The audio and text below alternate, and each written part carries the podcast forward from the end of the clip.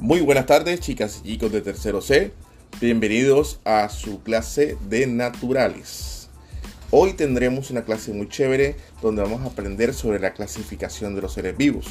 Algunas de estas cosas las hemos visto en clases anteriores en segundo y primer grado. Vamos a afianzar un poco más nuestros conocimientos sobre esta temática de clasificación de los seres vivos y los invito a abrir su guía número uno de naturales. Vamos a empezar.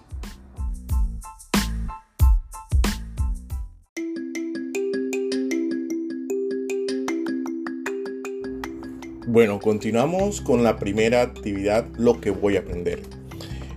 Puedes ingresar ya sea a Tommy Digital o a la plataforma y verás un video corto donde hablarán sobre el reino Monera, que es uno de los primeros reinos que vamos a ver en la clasificación de los seres vivos. Luego de ver el video, vamos a ver unas preguntas en la guía donde dice clasificación de los seres vivos y estas preguntas vamos a resolverlas en nuestra libreta de anotaciones de naturales. La primera pregunta, ¿podemos ver todos los seres vivos que están en nuestro alrededor? ¿Se pueden ver a simple vista? Tú con tus ojitos puedes mirar todos los seres que hay en la naturaleza. Responde esa pregunta en tu cuaderno. La segunda dice, si no podemos ver algunos, ¿cómo sabemos que existen?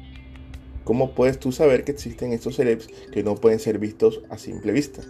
La tercera, ¿puedes nombrar algunos de estos seres vivos que no pueden ver a simple vista? Si conoces algunos nombres de seres vivos que no pueden ser vistos a simple vista, coloca en tu libreta esa respuesta. Luego, lee atentamente la lección con mucho detenimiento y también puedes pasarla en tu libreta de naturales para que hagas esa transcripción y tengas un poco más eh, de idea de este aprendizaje sobre el reino Monera. Recuerda que los reinos de la naturaleza están divididos en cinco grandes reinos, de los cuales hoy vamos a estudiar este reino llamado Monera. Pero hablando del reino de Monera, también tenemos que recordar algo. ¿Qué son las células? Y recordemos que las células son las unidades básicas por las cuales están conformadas todos los seres vivos. Y tienen y cumplen algunas funciones básicas como alimentarse, reproducirse, moverse, crecer, etc. Podemos también recordar que los seres vivos pueden ser organismos unicelulares, es decir, que están formados por una sola célula, o también ser organismos multicelulares o pluricelulares que están formados por muchas células como lo somos nosotros. Y recordemos también que los reinos en los cuales está dividido la naturaleza, está el reino monera, está el reino protista, hongos, vegetal y animal. Específicamente hablaremos hoy del reino monera, que también estos seres son llamados bacterias. Estas bacterias son organismos unicelulares, o sea que están formados por una sola célula, que es muy sencilla y pequeña, que la de los demás seres vivos de la naturaleza. Estos organismos unicelulares llamados bacterias se pueden ver con la ayuda de un aparato llamado microscopio. Ya muchos lo hemos visto en algunas imágenes, de pronto alguno de ustedes ha tenido la posibilidad de trabajar con un microscopio, por ahí se pueden ver las células de las bacterias. Viven en diversos ambientes y sobreviven a condiciones extremas. Se han encontrado bacterias en condiciones donde la vida misma no puede ser concebida, según lo decían los científicos, debajo del mar a muy alta profundidad en lugares que tienen temperaturas superiores a las que, pueden estar los seres vivos. Esto lo logran las bacterias y con la energía que produce el calor, ellas producen su alimento.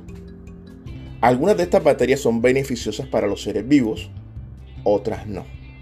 Nosotros los humanos, por ejemplo, eh, tenemos bacterias en algunos de nuestros alimentos para que puedan producirse, por ejemplo, el yogur, el queso, el vinagre, el kumis y muchos otros alimentos, utilicemos bacterias para producirlos. Otras bacterias, por el contrario, son perjudiciales para nuestra salud.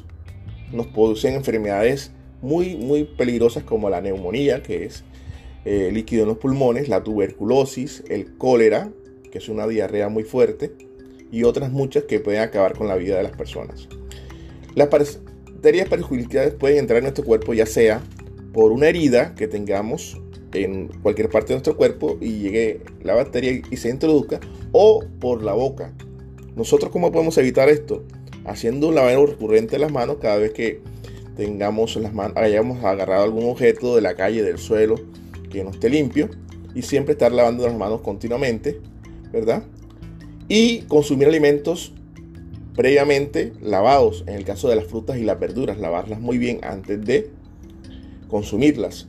Tomar agua en lo posible que esté tratada, ¿verdad?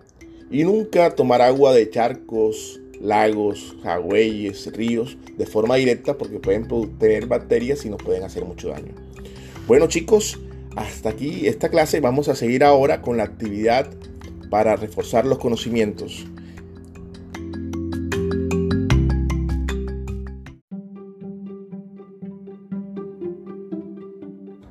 Bueno, luego de tener claridad sobre el reino monera y haber hablado sobre que son organismos unicelulares, como las bacterias que son benéficos para nuestro cuerpo, algunas son eh, nos, causan enfermedades, hay que tener mucho cuidado, lavarse las manos, lavar los alimentos y toda esta información sobre las células que son muy importantes para la vida, vamos a realizar la actividad para mirar a ver cómo estamos en esta clase. Para ello les invito a abrir el link de Tommy Digital en donde tendrán como primera vista eh, lo que hemos visto en la clase, la clasificación de los seres vivos, ¿verdad? una imagen ahí, las preguntas, para poder ver también el video del Reino Monera y luego la clase como tal. seguidamente tendremos las preguntas para practicar lo aprendido en esta clase. Tenemos como primera pregunta, ¿las bacterias son organismos? ¿Qué tipo de organismos son las bacterias? Unicelulares, pluricelulares, multicelulares. Escoge tu respuesta correcta y baja siguiente. Luego tenemos otra pregunta que nos dice, una de las características comunes de los seres vivos es que están formados por pelos, vellos. Todos los seres vivos tienen velos y vellos, todos. Otra característica de los seres vivos es que todos tienen huesos. O la tercera característica nos muestra ahí que los seres vivos están formados por células. Escoge una de esas tres respuestas como correcta y da la siguiente. Luego la siguiente pregunta nos dice, los seres vivos que están formados por una sola célula se les llama unicelulares. ¿Será esto cierto o falso? Escoge verdadero o falso y da la siguiente. La siguiente pregunta nos dice, para poder observar los organismos unicelulares, como las bacterias, es necesario usar, hay tres imágenes ahí que nos muestran una lupa, un microscopio y un telescopio. ¿Cuál de esos tres eh, aparatos se pueden utilizar para observar las células. Escoge tu respuesta y da la siguiente. Tenemos una siguiente pregunta que nos dice, ¿todas las bacterias son perjudiciales para los seres humanos? ¿Será eso verdad? ¿Todas son malas? ¿O todas son buenas? No sé. Entonces, si es falso, da falso. Si es verdadero, da verdadero. ¿Listo? Y tenemos una última pregunta que es abierta, en la cual nosotros debemos transcribir y responder escribiendo. La pregunta dice, ¿cómo podemos evitar que las bacterias dañinas nos afecten en nuestra vida diaria? Ya eso lo dimos al final de la clase. ¿Se acuerdan que les di unas instrucciones de cómo evitar que las bacterias ingresen a nuestro cuerpo haciendo algo? Entonces, ¿qué es ese algo? ¿Cómo se hace? Ahí termina nuestra evaluación de hoy. Espero les haya gustado nuestra clase. No olviden regalar el like, el me gusta en Tommy Digital y seguir compartiendo más experiencias. Pasen una buena tarde, nos vemos en una próxima clase. Feliz tarde chicos.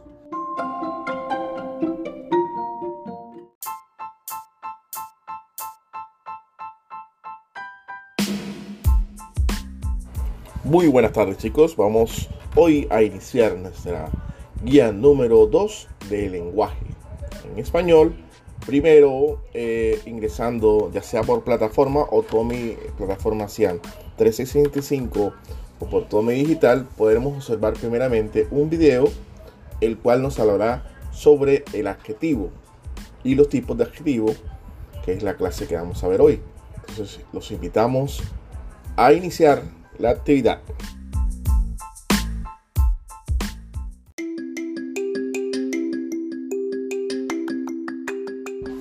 Bueno, en esta clase veremos al adjetivo y sus clases. Primero hablemos de lo que es el adjetivo. Los adjetivos son palabras que expresan cómo son y cómo están las personas, los animales, los objetos o los lugares. Los adjetivos siempre acompañan a un sustantivo y lo califican expresando sus cualidades o características. En la guía pueden observar ustedes que ahí enseguida tenemos una imagen y debajo una oración muy corta. Dice el gato blanco. En este caso, el sustantivo viene siendo el gato y el adjetivo blanco, que es la característica que tiene este animal que están describiendo. En la segunda imagen vemos un niño muy chiquitico, un bebecito muy bonito, ¿verdad? Se dice la segunda oración cortica, dice el bebé tierno. ¿Cuál es el sustantivo? Bebé. ¿Y cuál es el adjetivo tierno? Una característica, ¿verdad? De cómo son los bebés. Entonces, esos adjetivos se clasifican en dos grupos. Tenemos los descriptivos y los valorativos. Los descriptivos son aquellos que asignan una cualidad física al sustantivo, ¿verdad? Por ejemplo, el color, el tamaño, que si es alto, que si es bajito, esos son los adjetivos descriptivos. Vemos en el ejemplo ahí, el caballo es negro, la casa es grande, el techo alto, ¿verdad? Y tenemos la segunda clasificación de los adjetivos, que son los valorativos. Los valorativos son los que asignan una cualidad moral o estética al sustantivo, ¿verdad? Ahí hablan un ejemplo, por ejemplo, la cartera costosa. Costoso es una cualidad, pero hablando que es algo muy caro. La niña bonita, una cualidad estética, el cual está escribiendo del sustantivo. Estudiante inteligente es una cualidad moral. Entonces, existiendo si puede adjetivos, descriptivos y valorativos. Descriptivo se refiere a la parte física y valorativos a la parte estética o moral. Muy bien, vamos ahora a practicar lo aprendido en un ejercicio.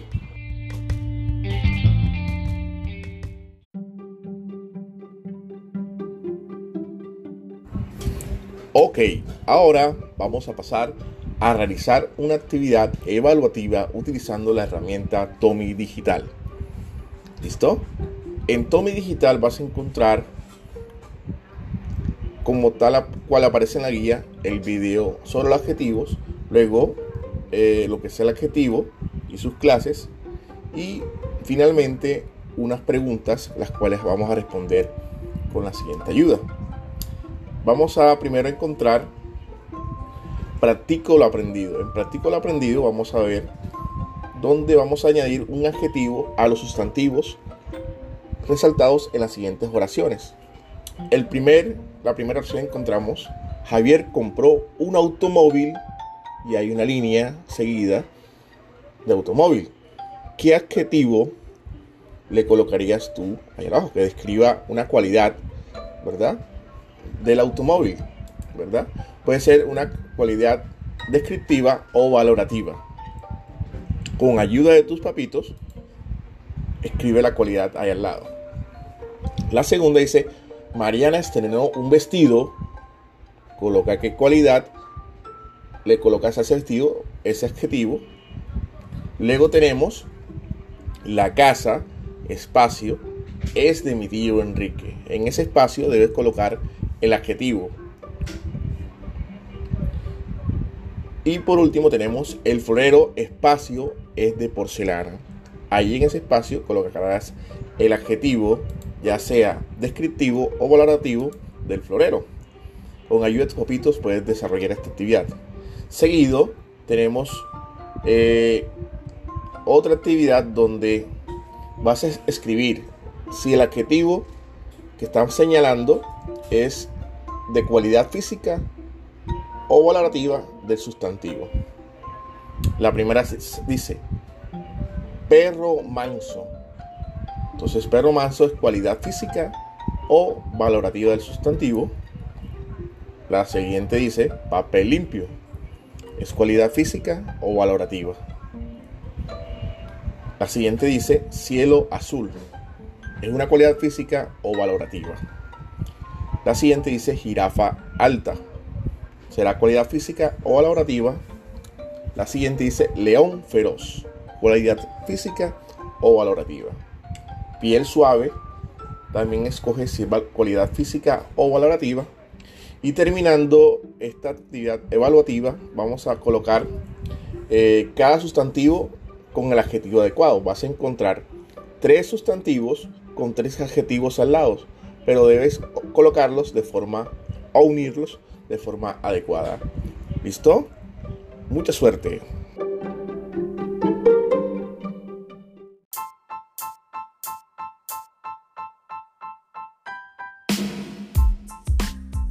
Seguimos con la guía número 3 del lenguaje, la cual nos habla sobre los signos de puntuación.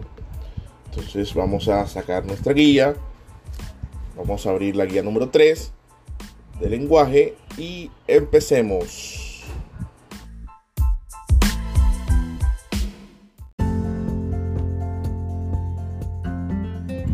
Los signos de puntuación son muy importantes ya que le dan sentido a la escritura. Imagínense cómo sería la escritura sin signos de puntuación. ¿Cómo podríamos leer? ¿Dónde estaríamos como detenernos? ¿Cómo sabríamos si es una pregunta? Si es una exclamación? No habría ni guiones ni comillas. En fin. Los signos de puntuación son importantes para la escritura. Por ejemplo, la coma se usa para hacer una pausa breve en la lectura. Luego el punto final sirve para concluir un texto. Tenemos también el guion que se usa para indicar el diálogo de un personaje. Cuando alguien está hablando, solamente se coloca un guion y sabemos que es un personaje que está realizando ese diálogo. También tenemos las comillas, usadas para resaltar una cita de un autor en particular. También está el punto seguido, que se usa para separar oraciones en un mismo párrafo. También tenemos otros signos, como el signo de admiración, que expresa sorpresa. Cuando vemos este signo en la escritura, significa que es con sorpresa que se escribió. También tenemos otro signo que es el signo de interrogación, que siempre se usa para una pregunta. Cuando inicia y finaliza la pregunta se usa este signo de interrogación y la entonación de la voz y de la lectura debe ser diferente. Entonces decimos que los signos de puntuación se emplean para señalar la entonación y entonación de todo lo escrito, dándole coherencia y facilitando la comprensión del texto. Estos sirven además para dar entonación adecuada cuando leemos. Cuando nosotros realizamos una lectura, estos signos nos ayudan a involucrarnos, a meternos más en esta lectura. Estos signos de puntuación se clasifican de esta manera. Primero tenemos los signos de pausa. Los signos de pausa son la coma, el punto y coma, el punto y los dos puntos. Al ver estos signos debemos hacer una pausa muy breve en la lectura. Luego tenemos los signos de entonación, que son el interrogativo o interrogación y los signos de exclamación. Los interrogativos son aquellos que parecen unas llavecitas con un puntico y los exclamativos son aquellos que parecen un punto y un palito unidos. Luego tenemos los signos de distribución, los cuales son los guiones que se usan cuando están haciendo un diálogo un personaje y las comillas que ya sabemos que se usan para saltar lo que quiere decir un autor en particular. Muy bien, te invito a buscar un texto corto que tenga signo de puntuación y hacer esa lectura con toda la pauta que ello lleva tu papito o tu mamita te pueden ayudar. Empecemos.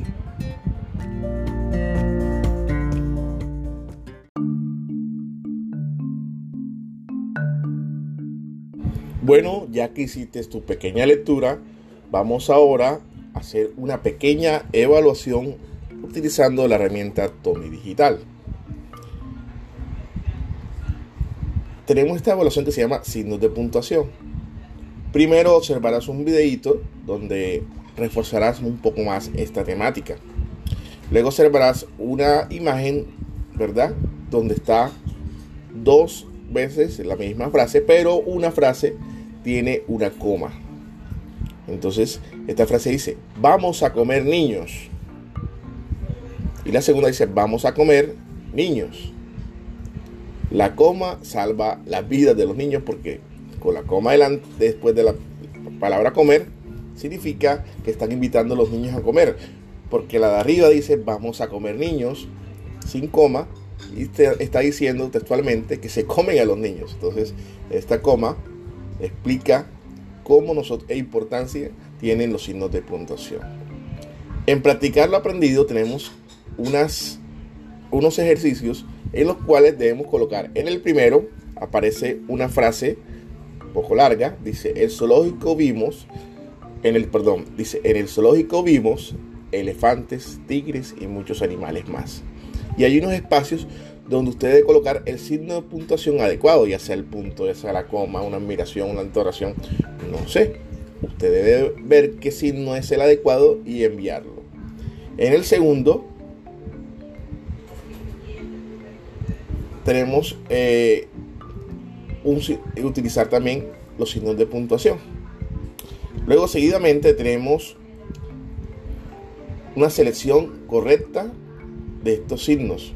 Hay unas oraciones muy cortas, pero tienen unos signos muy particulares y debemos de, responder si es un signo de exclamación o de pregunta y así sucesivamente. El primero dice, mamá, una araña, dijo la niña. ¿Será una exclamación o será una pregunta? Luego un niño mirando el reloj dice, ¿qué hora es? ¿Es exclamación o es pregunta? Y finalmente tenemos una sopita de letras con cinco palabras claves para encontrar en esta actividad. Espero les haya gustado. Practiquemos los signos de puntuación leyendo cuentos, leyendo periódicos, leyendo revistas para tener un poquito más de práctica tanto en la lectura como en el uso de los signos de puntuación. Nos vemos en una próxima clase. Bendiciones.